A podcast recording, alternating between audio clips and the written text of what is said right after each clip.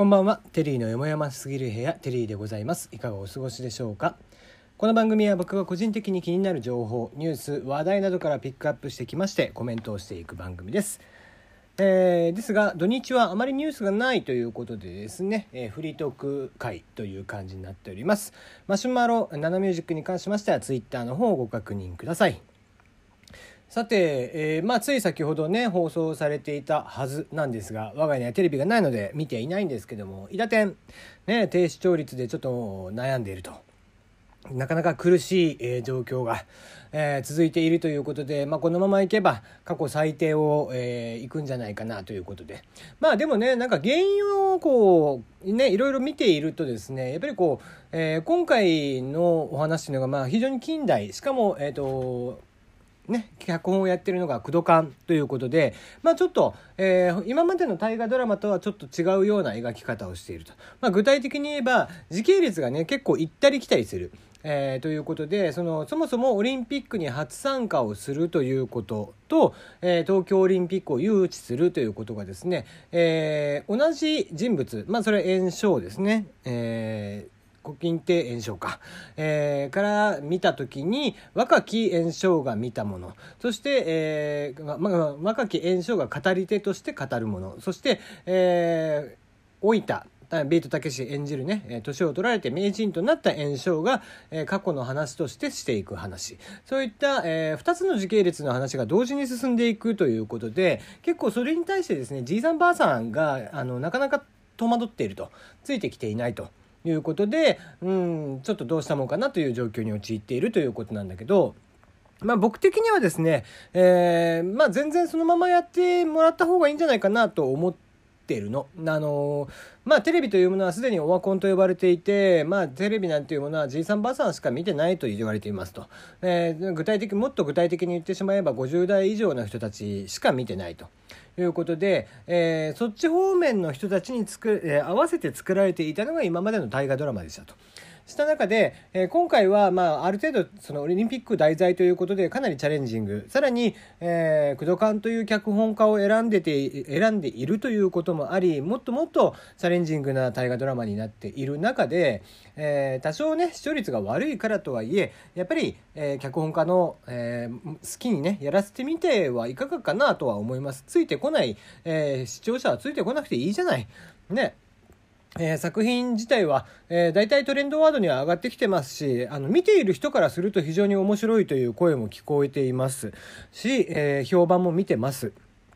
ところが視聴率に反映されないというのは結局そのじいさんばあさんが置いてきぼりを食らっているということでまあ今までね、えー、散々テレビを楽しんできたじいさんばあさんたちなのでね、もうそっちに合わせる必要性は僕はないと思うんですよ。これからの番組作りというのをしなければいけないんじゃないかなと思うし、これからのドラマ作りというのをしなきゃいけない。えー、視聴率というものにあまりこだわっていてもしょうがなくて、えー、ね、一昨年になりますが、ドラマカルテットなんかもそうですよね、えー逃げ恥カルテットと並んでいましたけども、えー、カルテットなんかは視聴率はさほど良くはなかったですけどもツイッター上ではものすごい、えー、トレンドワードに毎回上がってくる、えー、総合視聴率も非常に良くてですね。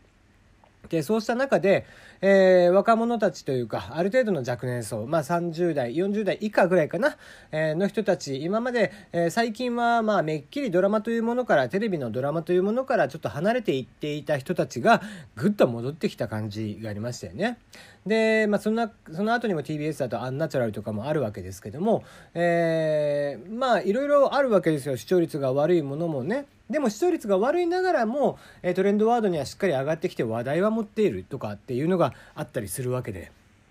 いつまでたってもねぼーっと見ててはいはいこういう話だったんだねみたいなただの歴史のお勉強として見ているような大河ドラマというものからね一歩脱却してみるというのもいいんじゃないかなと一風変わった作品があるというのも僕はしかるべきなのかなとは思っていますね。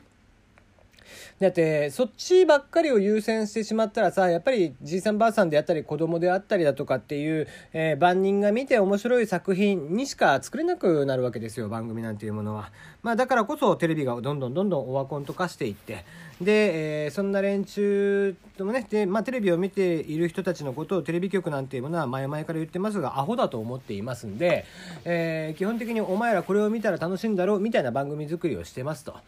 でそうした中で、えー、ねじゃあその万人受けするような番組を作っていった時にですね今度何が起こるかって言ったら、えー、ちょっとした規制にやっぱり引っかかってしまう。うんまあちょっとねその万人受けを狙うがために、えー、少し過激というか、えー、そうですね具体的に言えば、まあ、これ仮面ライダーのね、えー、仮面ライダーファイズの、えー、もう一度見たい、えー、スクリーンで見たいっていうもので舞台あ部門で1位になったということでリバイバル上映をされていたんですけども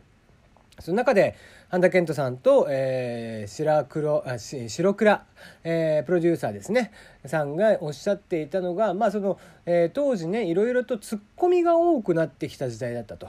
えー、例えば具体的に言うとそのピッキングを事件解決のためにするっていうシーンがあったらしいんだけどそれがね、えー、なんその主人公に子供向け番組の主人公になんてことをさせてるんだと